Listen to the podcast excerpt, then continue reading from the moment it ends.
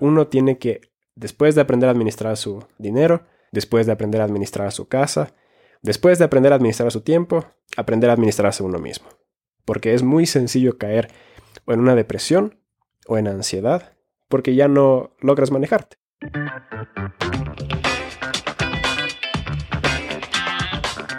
Soy Jimmy Zarango, tengo 32 años, soy ecuatoriano, he tenido la oportunidad de vivir en Argentina y en mi país natal y una de las cosas que más me llama la atención es mirar el temor que tiene la gente a llegar al tercer piso. Y yo soy Samuel Melo, tengo 27 años, soy nacido en Finlandia, he vivido en Ecuador y a veces como finlandés pienso que quizás los ecuatorianos y la cultura latina ¿Comienza su vida adulta demasiado tarde? ¿O será que los finlandeses comienzan demasiado temprano? Este podcast se trata de desmitificar la llegada al tercer piso. Queremos darte la mayor cantidad de información posible para que puedas construir un panorama real de lo que te espera. Bienvenidos al Club de los 30. Un podcast desde el tercer piso. Bienvenidos al episodio número 10 del Club de los 30. Estamos junto a mi gran amigo Samuel Melo y Jimmy Sarango, quien te hablas. Primero, ¿quién te hablas? ¿Quién te hablas? ¿Quién te habla así? Ya vamos otra vez. Estoy junto a mi gran amigo Samuel Melo. Jimmy Sarango es quien te habla. Sorprendidos de que estamos grabando el episodio número 10 de este podcast desde el tercer piso. Y generalmente hablamos muchas cosas muy incoherentes y sin sentidos, pero es porque estamos aquí entre los dos. Hoy tenemos el privilegio de estar grabando frente a una audiencia. Así es, este episodio lo estamos grabando con panas instagrameros que nos acompañan eh, frente a esta realidad en la que no podemos reunirnos en las noches en la ciudad de Quito, donde grabamos. Y como habíamos planificado, ¿no? Decíamos, sería chévere hacer una, una grabación del podcast con gente, pero mientras eso sucede, estamos aquí con panas, amigos y amigas de Instagrameros o Instagramers, para no entrar en tema de femenino, masculino, género, bla, bla, bla. Instagra Instra Instagramers. Eso. El socialista diría Instagramarks. Lo, cual es irónico tomando en cuenta que Instagram es uno de los iconos del capitalismo. Literal. Y hoy día vamos a hablar de un aspecto importantísimo dentro de esta miniserie que hemos hecho de Vivir Solos. El primer episodio fue Vivir Solo número uno, Finanzas, Habilidades y Desconfianza. El episodio número dos fue netamente hablar de finanzas viviendo solos. Y en el episodio de hoy queremos decirte aquello que tienes que saber hacer Suena a, a muchos verbos ahí, tener que, deber que, saber hacer, pero es indispensable porque la persona que se va a vivir sola y no sabe limpiar el piso, no sabe tender una cama, no sabe coser, no sabe los ciclos de la lavadora o de la secadora o cómo funciona la física del tanque de gas con tu cocineta, está de alguna manera condenada a un fracaso sobre todo emocional, en la frustración de ¿por qué nunca me enseñaron esto? Entonces, si es que no has buscado en YouTube cómo hacerlo, nosotros hoy día vamos a lanzar un par de cosas, las demás quedan en tu lado de la cancha. Y creo que es una conversación importante porque al fin y al cabo estamos en una cultura muy latina y en esta cultura latina muchas mamás no permiten que sus hijos varones, por ejemplo, entren en la cocina. Por eso es que como mamá quizás piensa, ¿cómo mi hijo varón se va a ir a vivir solo si no sabe cocinar? Aquí tiene que irse casado para que tenga alguien que le cocine o alguien que le lave la ropa. Pero las realidades van cambiando. Esa es una forma muy de pensar de los 60, 70 y así. Pero creo yo que cada vez más se va alargando el proceso de casarse. Y por ende también, como decían por ahí en Instagram, o te quedas soltero mucho tiempo donde tus padres o quizás te vas soltero a vivir solo. Pero ya no es la figura tradicional de casarse joven y salir a esa edad de la casa de tus padres. Sí, y de hecho yo no soy fan de, esa idea. Lo dijimos ya en uno de los episodios anteriores. Eh, este tema de mi hija sale de aquí casada, mi hijo se va de aquí casado. Apela más a un tema, sí, como vos dijiste, 60, 70 como que el matrimonio es la única razón para independizarse. Eh, esa, es, buena forma y curiosamente, el matrimonio antes no era... A ver, ¿cómo lo digo sin sonar grosero? La, la, idea de independizarse es que vos te hagas cargo de tus responsabilidades. Sí. Curiosamente, en los matrimonios del 50, 60, 70, podríamos tranquilamente decir 80s y 90s, pero pensemos más en esa generación, Uh -huh. no había una independencia. El que era hijo varón en la casa pasaba a ser esposo en su Sí. nueva familia, pero seguía sin la responsabilidad de lavado de ropa, de cocinar, de crianza, educación de los hijos. Su única labor se remitía, hablando en términos generales, a lo económico y a lo disciplinario. Y ahí es donde podemos ver justamente la función de los roles. Porque de cierta forma te independizas de tus padres económicamente como hombre, pero pasas a ser proveedor de otro hogar.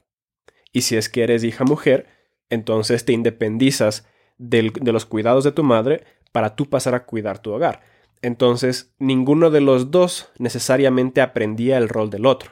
Ahora Claro. bien, si es que ya estamos en una nueva etapa de la cultura latina también, donde la mujer sale y probablemente aprendió a hacer muchas de las cosas prácticas de la casa, pero también le toca sostenerse económicamente. Claro. Y al hombre, que quizás sabe sostenerse económicamente, le toca aprender a hacer las cosas de la casa. Y sabes que yo esto lo metería en, en una categoría. Sé que tú que nos estás escuchando puedes venir de un trasfondo full progresista en el cual eh, al piso, los roles, aquí todos hacemos todo.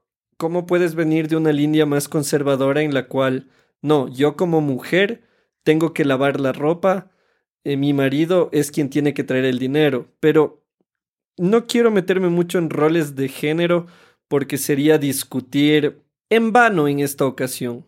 Lo que queremos conversarte hoy para mí entra en una categoría que yo la llamo ser un adulto funcional. Y para mí un adulto funcional requiere ciertas características. Por ejemplo, y Samuel, aquí vamos a ir a lo tribal, a lo primitivo. Una persona de 30 años, en camino a los 30 o dentro de sus 30, tiene que saber producir lo que necesita para su subsistencia. Y dentro de eso está el hecho de alimentación, transporte, salud, vivienda, gustos varios, slash caprichos, como dijimos en el episodio anterior. Tiene que saber trabajar. Esa es la palabra. Y yo sé, alguien dirá, Jimmy, pero yo sé trabajar. O sea, yo sé, eh, apliqué en un trabajo, me aceptaron, voy y hago eso todos los días y nada más. Pero muchos llegan a fin de mes y el sueldo no les alcanza. Entonces necesitas generar un ingreso extra. Tienes que saber trabajar, tienes que saber producir aquello que necesitas. Y para mí ahí entra un tema de buscar oportunidades de emprendimiento, sobre todo a gallas. Mm, Que es más o menos lo que conversamos en el episodio anterior del tema finanzas. O sea, la importancia de entre tus 20 a tus 30 realmente consolidar tu inteligencia financiera, pero también tu capacidad productiva. Y ya elegir un rumbo y comenzar a ir a ese lado. Otra que, que yo la aprendí más tarde de lo que habría querido es cocinar.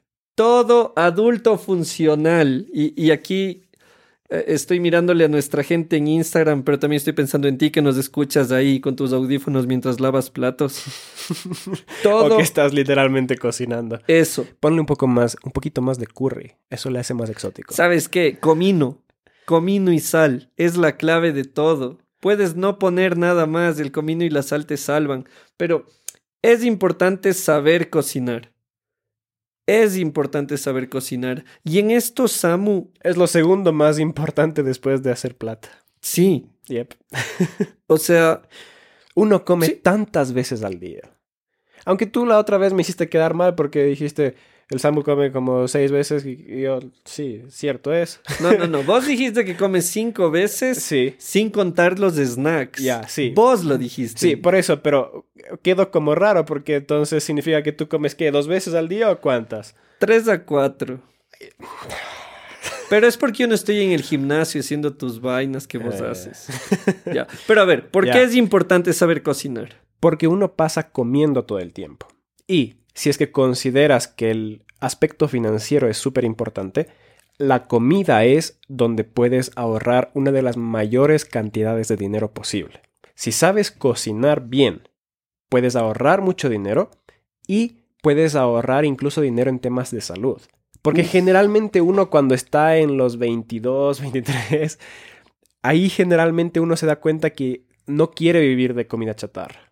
Hasta esa edad uno podría comer cinco días seguidos pizza y todo bien. Yo me quejaba con mi mamá cuando era niño y le dije, cuando yo sea grande, voy a almorzar afuera todos los días pizza, hamburguesa y hot dogs. KFC. cuando fui grande, lo que más extrañaba era una sopa, loco. Una comida de casa. Sí. Es que ahí es donde te das cuenta, cuando comienzas a preparar comida te das cuenta qué es lo que se tiene que hacer o utilizar para preparar las comidas de los restaurantes. Y te das cuenta de que no vale la pena meterse eso en el cuerpo. Entonces, uno, por dinero y dos, por salud. Entonces, si vas a pasar comiendo, y es que ser adulto es básicamente pasar pensando qué es lo siguiente que voy a comer, cuánto dinero le voy a meter y cuánto esfuerzo le voy a meter. Y por eso es que cuando estás muy cansado y muy hambriento, generalmente pides delivery, porque se mezclan muchas cosas ahí. O la que muchos hacen, que tampoco es saludable, es la de no comer y no comer y no comer y no comer y luego atragantarse. Porque pasan todo el día tan estresados con cosas del trabajo, sin tiempo para hacer nada, que no comen nada. Y luego tienen una gastritis y una ansiedad de esas, que gastan más en medicamento y en terapia de lo que habrían gastado en irse a un local a desayunar y en un local a almorzar. Sí, y claro, el problema está en que luego te comienzas a pegar snacks, un yogur, unas galletas, y se te comienzan a subir los niveles de azúcar. Se te sube la bilirrubina cuando le miras y no te miran. Y eso te puede llevar a una diabetes, lo del azúcar, no lo, no lo de la bilirrubina. Entonces, comer demasiados noodles tiene bastantes químicos. Los condimentos tienen harto químico que no es muy bueno. O sea, si consideras que la gaseosa no es saludable, de la misma forma, eh, los instantáneos, los fideos instantáneos, tampoco son saludables. Y generalmente es la opción más sencilla. Todo lo que sea instantáneo. E industrializado. Ajá, e industrializado ha sido preprocesado. Sí. Y la comida preprocesada requiere de alguna manera sustancias que le permitan no dañarse a pesar de estar ya cocinada excepto ciertas cosas como la carne que secan al sol, el jerky que les llaman los, los, los, gringos, ya el beef jerky, que esa le secas al sol con sal y te duraba meses.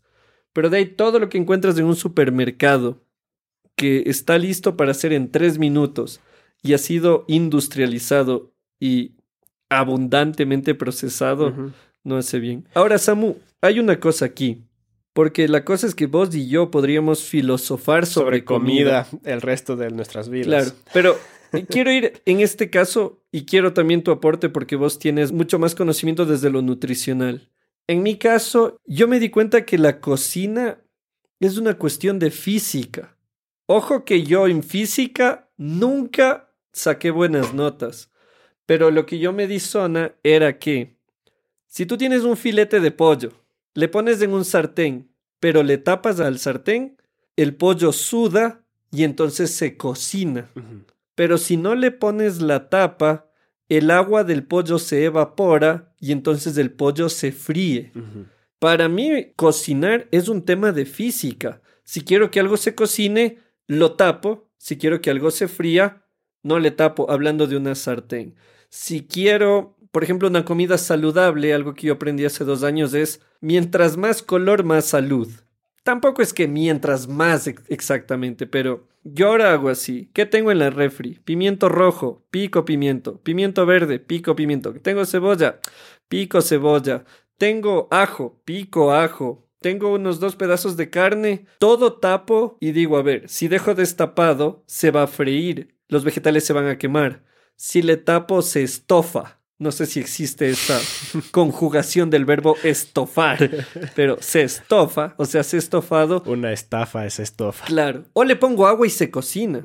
Entonces, para mí el tema de cocinar es un tema de física. Y yo creo que mucha gente le tiene miedo a la cocina porque es como, ay, ¿y si me sale mal? Y... Hay un canal vacancísimo de YouTube donde hacen un plato, por ejemplo, la hamburguesa y lo hacen en diferentes niveles de experticia. Entonces, está el que no sabe cocinar, luego está el que cocina de vez en cuando, luego al que le gusta cocinar pero lo hace como hobby, luego lo hace un chef profesional, y el quinto nivel es justamente un científico, que explica los procesos de cómo, por ejemplo, fluyen las grasas de la carne y cuánto tiempo debe estar y todo eso, y cómo actúa la sal sobre, sobre eso. Entonces, búsquenle por ahí los cinco niveles de la, de la comida en YouTube. Cinco niveles de la comida. Algo así es. Ya, ahora ponte vos. Y ahí le puedes ver desde el punto de vista físico, si realmente quieres cacharle esas cosas. Ah, eso sería ya muy, si es que eres muy nerd. ya, pero Samu, por ejemplo, vos, en tu aproximación a cocinar, eh, ¿Cómo, ¿Cómo te fuiste dando cuenta de qué va con qué? ¿Cómo preparo esto? ¿Cómo preparo esto otro? Es que, por ejemplo, ahí, y yo soy diferente a ti y probablemente a una buena parte de la gente que nos está escuchando, porque yo no me aproximo desde el sabor. Para mí la comida no es un proceso físico ni un tema de qué rico ya voy a comer. Para mí la comida principalmente le veo como los tres macronutrientes que son. Y ahora estás sacudiendo tu cabeza en terrible desaprobación. Es que yo sé. Ahora entiendo por qué comes atún todos los días, no, pollo todos los días. Pollo sí, atún no. Tiene demasiado mercurio. Ya, eso. Sí. La cosa es que ah, yo toda mi vida he sido gordo y siempre en mi adolescencia, en mi niñez, luché con eso. Y luego comencé a aprender cómo, cómo, se, cómo se lo controla, cómo se lo maneja, calorías in, calorías out, papá. Pa, pa.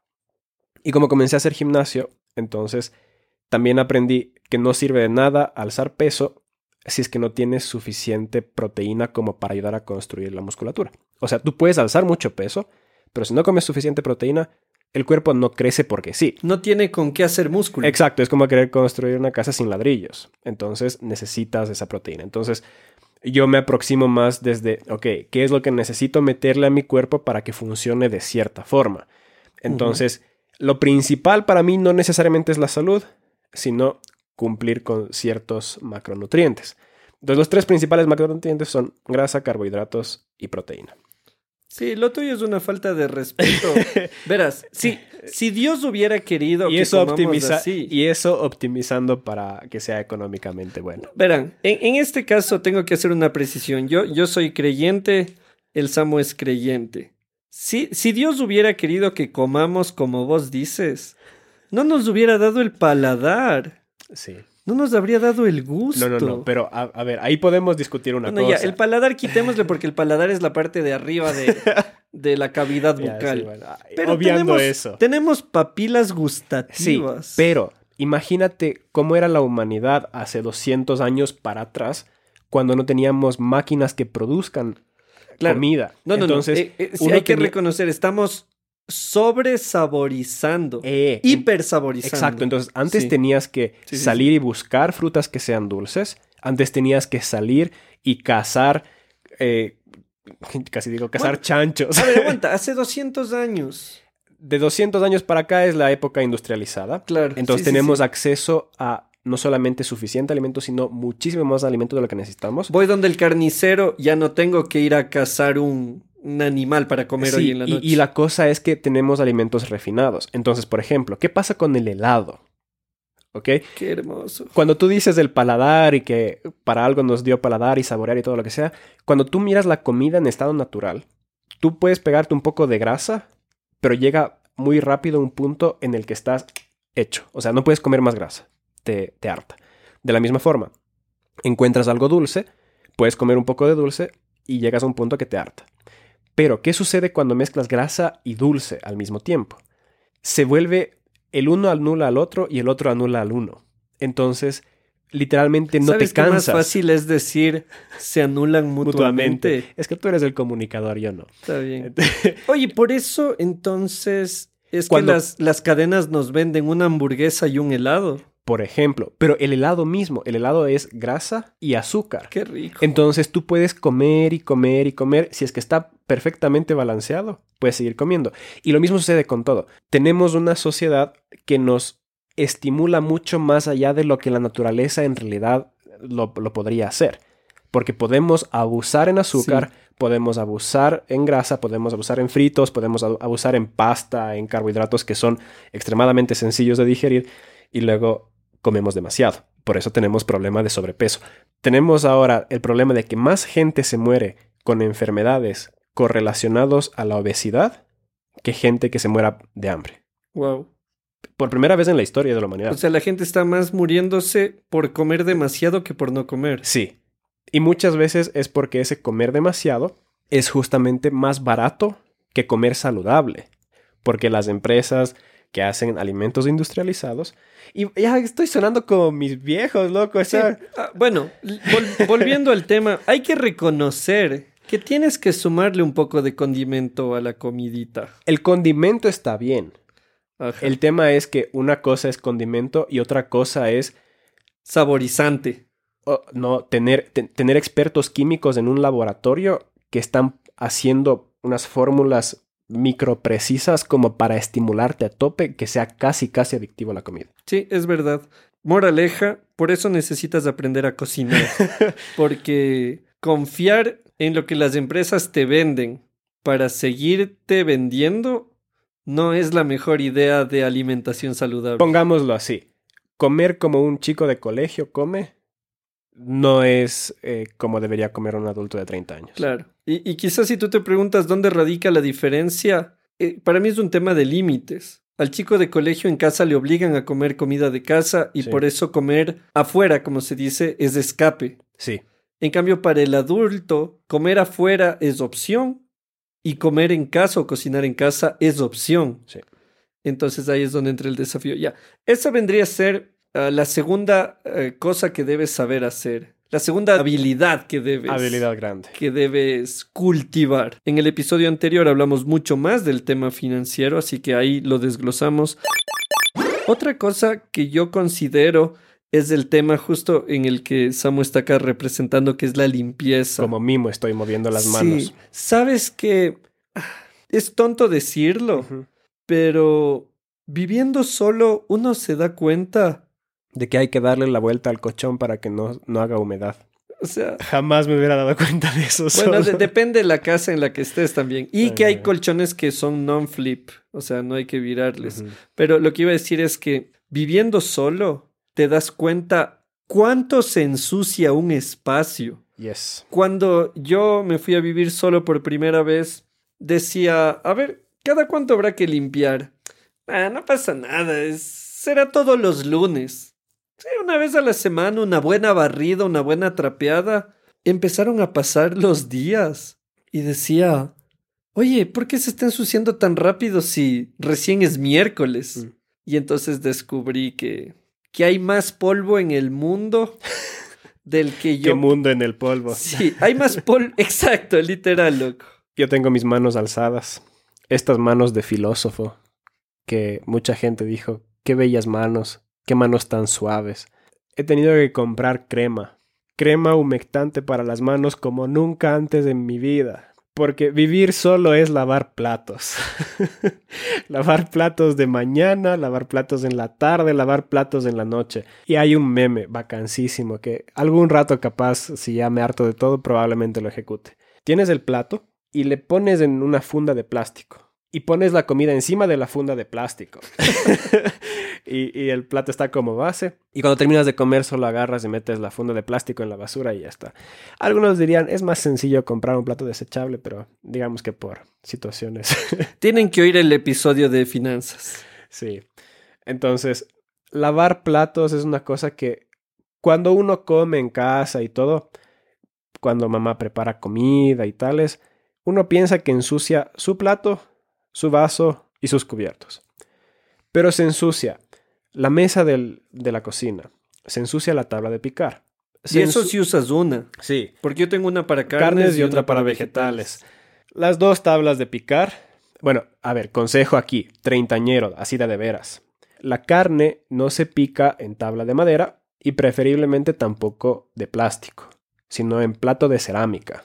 Porque la carne tiene muchas más bacterias que, los vegetales. Entonces, al ser poroso la madera y el plástico también en menor medida, absorbe. Sí, entonces mucho mejor lavando sobre so- digo, picando sobre los platos de cerámica. En todo caso, el Pausa. mesón. Aquí ya te pusieron. eh, te recuerdo, este episodio está siendo grabado en vivo con la comunidad instagramera. Y un comentario dijeron aquí: Millennial descubre los guantes para lavar platos. Yo no puedo lavar con Yo tampoco. Por una razón sencilla. Pierdo el tacto.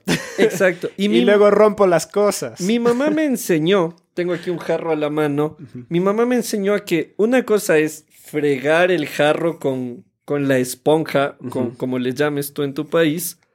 Y luego pasas con la mano y sientes si es que hay todavía alguna cosa, O suciedad. jabón o alguna suciedad de las que se puede sentir. Sí, sí. Entonces, yo nunca he podido lavar con guantes, pero es por un tema de lavar bien. Sí, yo también creo que para uno que es un artista de lavar los platos, eso de usar guantes es un acto de brutus. Eso. Para uno que ha cultivado El arte de... Claro, que en, en el Ecuador, por si acaso, hay dos marcas grandes de desinfectante. Eh, la una se llama Acción, la otra se llama Lava. Para uno que sabe cuál de los dos es mejor, y no voy a decir cuál, cua- cuando uno sabe no comprar por aroma, sino por poder Resultado de desinfección, final, por sí. resultado final. Por la acción de cortar la grasa. Exacto, y sin hacer alusiones. Muy bien. E- Entonces los guantes resultan sobrando. Sobrando. Perro, hoy estamos sincronizados. loco. Casi digo conectados, pero como ya comenzaste a decir sincronizados, dejé de decir para Bien. no cortar la sincronización. Bien, gracias. Entonces, a ver, Sí. tenemos el tema de limpieza que abarca desde el tema platos. Hay el tema de limpieza general. Sí, ¿Qué de los el- ambientes. Eso, limpieza de ambientes, que es el tema de barrer, trapear. Abrir las ventanas. ¿Sabes qué? Esto de abrir las ¿Sabían ventanas. que el sol desinfecta? Yo, yo lo oí, yo oí que el oxígeno también, cuando hay un espacio que está bien oxigenado, el oxígeno también puede matar, no me acuerdo qué, si bacterias o ácaros o hongos. Puede ser. Yo sabía que el ozono desinfectaba, pero no sé si el oxígeno. Probablemente, no sé. Claro, o sea, esto que las mamás dicen, abre la ventana. ¿Qué es tu...? Bueno, en Ecuador se dice qué es. Entonces, ¿qué es tu cuarto? Ahí, todo encerrado, abre la ventana, que se ore, que viene a ser una mala, una mala pronunciación de aire, que entre aire. O sea- Ah, eso es orear. Airear. Claro, airear, Ah. que entre aire. ¿Qué edad tenías tú cuando te enteraste de que orear era airear? Era dejar que entre aire. O sea, es cierto, porque el, el oxígeno se, se renueva, el CO2 sale, pero hay un tema de limpieza de ambientes. Yo, por ejemplo, cometí un error gigante en un departamento en el que viví que tenía piso de madera. Yo dije, "Ah, chévere, hoy día voy a hacerme el responsable y voy a limpiar. Y entonces barrí, primer paso obvio.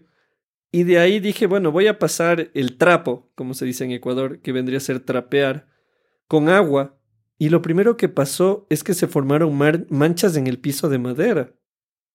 Entonces, en buena hora no lancé mucho, en mucho lugar. Y me quedé como, ¿qué onda con esto? Entonces hablé con mi mamá. Entonces mi mamá, gran Mamá. sabia del Sí. norte, así, le- es un nombre así como un nombre cherokee, ¿no? Gran sabia del norte, aunque vive en el sur también de Quito. Me dijo, mi hijo, es que es piso de madera. Claro. El piso de madera le pasas, le pasas la escoba, pero de ahí tienes que encerarle o hay que rasquetear, que es esto de como de rastrillar suavemente el piso de madera para que salga esa capa de grasa o de suciedad que se pegue encima.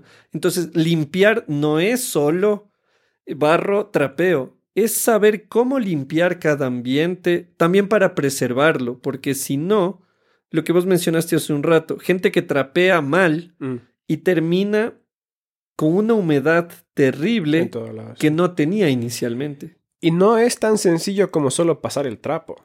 Existe un arte para eso. Porque, por favor, gente, si están escuchando esto y utilizan el mismo trapo para lavar el baño que para pasar por encima del mesón donde uno come, les comento que existe contaminación cruzada. Claro. O sea, unos son los trapos que se utilizan para ciertos espacios, el baño, por ejemplo. Otros son los trapos que se utilizan para cocina, otros para la sala. Y no es el mismo trapo que se utiliza para limpiar el piso del baño que el mesón del baño y mucho menos que cualquier instrumento que estés utilizando para limpiar el baño como tal. Claro, a menos que tengas un nivel de desinfección de la clínica Mayo en Estados Unidos, así, no sé, con amonio cuaternario cada 15 minutos, pero eso de la contaminación cruzada es algo que todos practicamos diariamente, pero de lo que no estamos muy pendientes. Y es Sí. peligroso. Sí, entonces, generalmente cuando limpiamos primero en seco, todo chévere. Luego utilizamos un trapo para pasar el detergente y luego pasamos otro trapo para secar. Y teniendo siempre el cuidado de no utilizar, por ejemplo, trapos que se han utilizado para lugares de comida en lugares donde pueden haber Otras cosas. otras cosas. Eso. Sí. Entonces, Otros materiales. Y luego, esos trapos no hay que dejar así nomás en cualquier lado. Uno, porque luego puedes utilizar accidentalmente ese trapo que utilizaste para el baño para limpiar la mesa. ¿Cómo llegar del gimnasio? ¡Ay, qué bestia! y resulta que con ese trapo limpiaste aquello que expulsaste. Exacto. No solo eso, sino que hay que dejar bien colgado de tal forma que pueda ventilarse, porque la humedad se hace luego mo. Entonces yo tengo el privilegio de conocer a algunos amigos que realmente cuando han tenido ya algo que se ha quedado mojado, lo dejan hecho bola, hecho mota, ahí contra la pared o lo que sea, y enseguida se hace mo, porque no está suficientemente aireado. Entonces, no es solo saber qué instrumento utilizar para limpiar qué, sino luego también cuidar de ese instrumento para que tampoco se ensucie. O sea, literalmente, cuando uno llega a ser adulto se da cuenta de que todo se ensucia todo el tiempo. Sí, y en esto hay algo, solo una cosita que sumaría es que más allá del método de limpieza, hay que entender el objetivo a limpiar.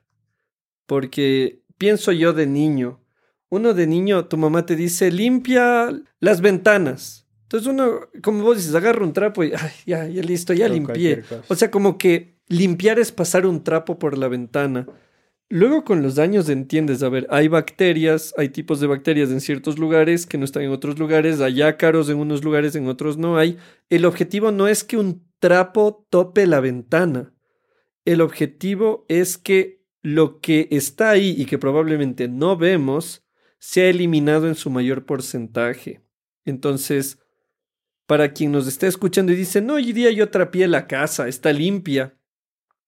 Si nunca enjuagaste el trapeador, Luego probablemente cuando caminas descalzo sobre esa baldosa trapeada, entre comillas, y se te queda todo pegajoso, te das cuenta que no está limpio. eso, o sea, limpiar no es pasar un trapeador por el piso, limpiar es generar un algo que genera una consecuencia. Ahora con lo del COVID, con lo de la cuarentena nos hemos dado cuenta. ¿Por qué nos ponemos alcohol en las manos? Porque sabemos que al frotarnos las manos con alcohol, entonces estamos eliminando los virus. No sé si les ha pasado a ustedes, pero yo generalmente siempre me enfermaba cada 4 o 6 meses. Una gripe de esas mortales. Pero ahora que ando con mascarilla a todo lado, no me he enfermado en 13, 14 meses de pandemia. Literal, igual yo. El otro día vi un tweet que decía, ¿cuándo fue la última vez? Algo así decía, ¿cuándo fue la última vez que estuviste mal del estómago o que te dio una gripe? Yep. Y, y la persona hacía un hilo en el Twitter con la conclusión de eh, mucho de lo que nos causaba enfermedades era aerobio, o sea, era de algo, un contagio adquirido. Y era porque sales del baño a veces apurado, no te lavas las manos, saludas con alguien y uno dice, no, pero no están No limpias. nada, no es que me pasé la mano por las pompas, pero hay, hay, hay todo un tema bacteriológico. Entonces, pilas con eso. Creo yo también, Samu, que algo importante, y antes del último punto que tú quieras compartir, es la administración del tiempo. Yo personalmente me di cuenta que ser adulto no es hacer todo. Yo pensaba, como adulto yo tengo que hacer todo. Todo, todo, todo, todo. Tengo que lavar, tengo que doblar, tengo que arreglar, tengo que limpiar, tengo que trabajar, tengo que cocinar, Tengo que Tengo- tener amigos, tengo que Es- tener novia. tengo que lavar platos, tengo que... Todo lo que tenga frente a mí tengo que hacerlo yo. Creo que para vivir solo también es importante saber qué entra en tu campo, en tu esfera de acción y qué se puede delegar a otros. Administrar tu tiempo implica saber cuántas horas le vas a dedicar a qué durante cada día y si ves en un panorama general durante cada semana y al mes. En mi caso, la primera vez que viví solo, lo hice bastante bien. Tenía un horario en el cual sabía que era hora de trabajar. Tenía un horario en el que tenía chance de salir a darme una vuelta, como se dice, y un horario en el que tenía que comer, y lo respeté. La segunda vez que fui a vivir solo, me dejé llevar más por los pendientes que por las responsabilidades. Entonces pasaba trabajando y si había que almorzar no almorzaba, porque había que terminar el trabajo. Error mío. La siguiente vez que fui a vivir solo, que fue Argentina 2018, esa fue la tercera vez, ahí en cambio sí ya fue el desmadre. Yo ahí sí ya no supe administrar mi tiempo. Ahí, para mí, el momento de ver Netflix era hora de ver Netflix, el momento de comer era cuando yo quería, trabajar era a las 2 de la mañana y fue porque yo mismo no supe definir qué era lo prioritario, qué era lo necesario, qué era secundario. Entonces, para mí, quiero comer a las 5 de la tarde, ah, no sé, un pedazo de carne tipo churrasco, como porque quiero. Son las 9 de la noche, quiero comerme dos fundas de galletas con leche. Ah, lo hago, no pasa nada. Ah, son las 3 de la mañana, pero me dan ganas de trabajar. Trabajemos. Igual nadie me está fiscalizando. Entonces creo que es necesario tener claro que administrar tu tiempo viviendo solo implica que tú eres tu juez, pero a la vez tú eres tu propio verdugo. O sea, o eres tú quien te limita y quien te orienta, o eres tú quien te corta la cabeza con tus mismas malas decisiones. Me gusta esa palabra, verdugo. Verdugo. Verdugo. Verdugo juez, fiscal y verdugo. Ahí es donde uno termina aprendiendo de que no hay mejor droga para alto desempeño en la vida que dormir a una hora y despertarse siempre a la misma. O sea, realmente dormir bien. Con eso es mejor que pegarse tres vasos de café en la mañana. Es verdad. Y creo yo que ahí entra también el tema de de que muchos tienen esa esa educación, tienen ese background de esta hora es de esto, esta hora es de esto, estas horas son para esto. El, el desayuno es innegociable. Siempre a la misma hora. Claro, en mi caso yo negocié todo lo importante y es algo de lo que me arrepiento hoy. El Samu sabe y hoy con los amigos que están conectados en el Instagram, yo a fecha de hoy, 12 de mayo, estoy tomando pastillas para ansiedad porque la ansiedad que vivo ni siquiera la vivo en el día. En el día soy el tipo más fresco del mundo. Mi ansiedad inicia a las once de la noche, el momento en el que ya quiero dormir, y el cerebro se enciende porque durante no sé cuántos años le enseñé al cerebro mío, es llama plasticidad, en, en mi caso es estupidicidad. Durante años a mi cerebro le dije, son las once de la noche, es hora de pedir algo de comer y de trabajar. Es la una de la mañana. Ah, es hora de ver series. Y de repente tengo 33. Eh, tengo una esposa, tengo un horario que cumplir, porque los clientes cuando les digo reunámonos a las 2 de la tarde me dicen, no puedes a las 9.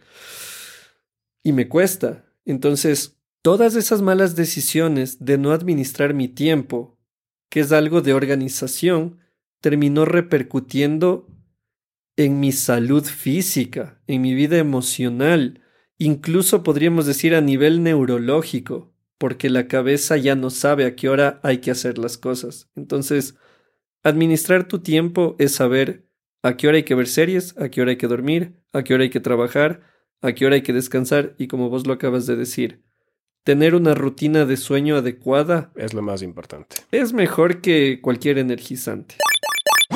Y por último, yo diría que uno aprende a administrarse a uno mismo porque en el centro de todo está uno. Y uno no solamente es las tareas que tiene que hacer, ni los deberes que debe cumplir, porque limpiar te ayuda a que tu casa esté limpia y todo, pero tú no vives para limpiar. Entonces uno también tiene otros intereses y si uno sentía quizás que mientras estudiaba en la universidad y vivía con sus padres, la vida era bastante abrumadora con tantas cosas, a eso agregale tener que mantener un hogar, eh, hacerse funcionar y la comida y todo lo demás. Entonces, hay momentos en los que ya uno dice, bueno, nos vemos, no hago absolutamente nada. Porque toca resetearse completamente porque se está ya demasiado abrumado con todas las cosas que uno tiene que hacer. Entonces, uno tiene que, después de aprender a administrar su dinero, después de aprender a administrar su casa, después de aprender a administrar su tiempo, aprender a administrarse uno mismo. Porque es muy sencillo caer o en una depresión o en ansiedad porque ya no logras manejarte. Y lo que puede suceder, y le sucede a muchos, es que comienzan a comer por estrés. Y por ansiedad. Sí. O comienzan a, a, ver televisión horas de horas de horas porque es la única forma en la que no necesitan pensar en nada más. Ver Netflix, lo que sea, porque ya nadie mira televisión, ¿no? Entonces, es una situación real que uno tiene que conocerse cuáles son sus límites. Y no me acuerdo qué episodio era. Probablemente aquellas cosas que uno tiene que lograr antes de los 30 y ahí dije, uno tiene que conocer sus límites. Justamente para que cuando estemos en el día a día, en el trajinar, sepamos cuándo ponerle un alto a qué cosas. Hay días en que uno no va a lavar platos. Hay días en que uno va a pedir delivery. Hay días en que uno solamente va a trabajar y dormir. Justamente porque te aprendes a administrar a ti mismo. Y yo creo que si es que uno está bien, es más sencillo que todas las demás cosas funcionen. Y eso es parte de llegar al tercer piso bien. Y así llegamos al final de este décimo episodio del Club de los 30. Mucho para pensar, mucho para considerar. ¿Alguna cosa con la que vos quieras cerrar, perro? Nadie te puede enseñar a través de un podcast a vivir solo. Eso es el tipo de cosas que uno tiene que lanzarse al agua y ver cómo funciona en la práctica. Es como conducir.